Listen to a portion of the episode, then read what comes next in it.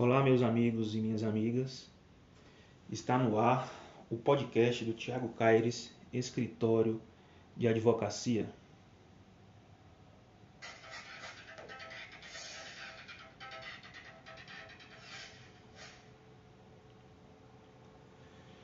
Hoje iremos tratar sobre o efeito suspensivo do recurso.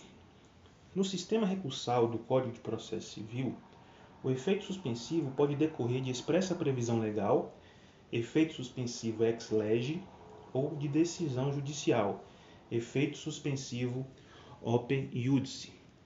A interposição de um recurso é um ato processual com a capacidade de causar certos efeitos jurídicos. O efeito suspensivo é um dos efeitos que pode ser gerado com o manejo de um dado recurso. O efeito suspensivo é aquele que provoca o impedimento da produção imediata dos efeitos da decisão que se quer impugnar. Em outras palavras, a decisão impugnada por um recurso dotado de efeito suspensivo não é capaz de produzir efeitos imediatos, sejam eles executivos, declaratórios ou constitutivos. A regra estabelecida pelo Código de Processo Civil é de que os recursos, de uma forma geral, não são dotados de efeito suspensivo automático, conforme inteligência do artigo 995 do Diploma Processual Civil Brasileiro, onde se lê o seguinte: os recursos não impedem a eficácia da decisão, salvo disposição legal ou decisão, decisão judicial em sentido diverso.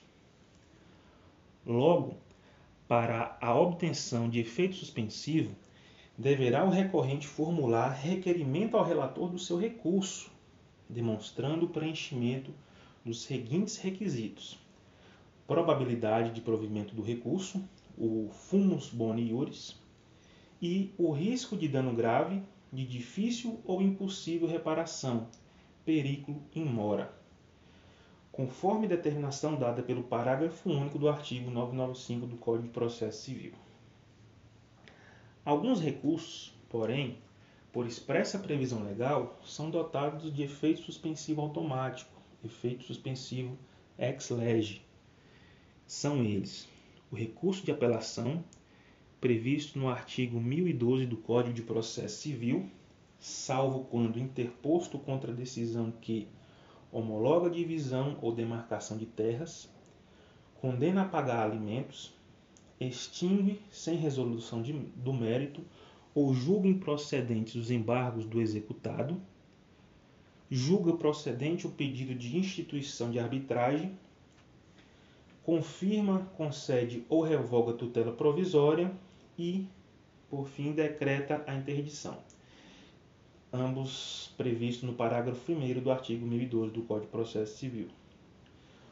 Outro recurso é o recurso extraordinário e o recurso especial contra acórdão proferido em incidente de resolução de demandas repetitivas, previsto no artigo 987, parágrafo 1 do Código de Processo Civil. Vale lembrar que a atribuição do efeito suspensivo ao recurso não obsta à constituição da hipoteca judiciária, assunto do nosso primeiro podcast, conforme expressamente assegurado pelo artigo 495, parágrafo 1, inciso 3 do Código de Processo Civil. Meus amigos e minhas amigas, chegamos ao fim do nosso tema de hoje. Um forte abraço e até a próxima.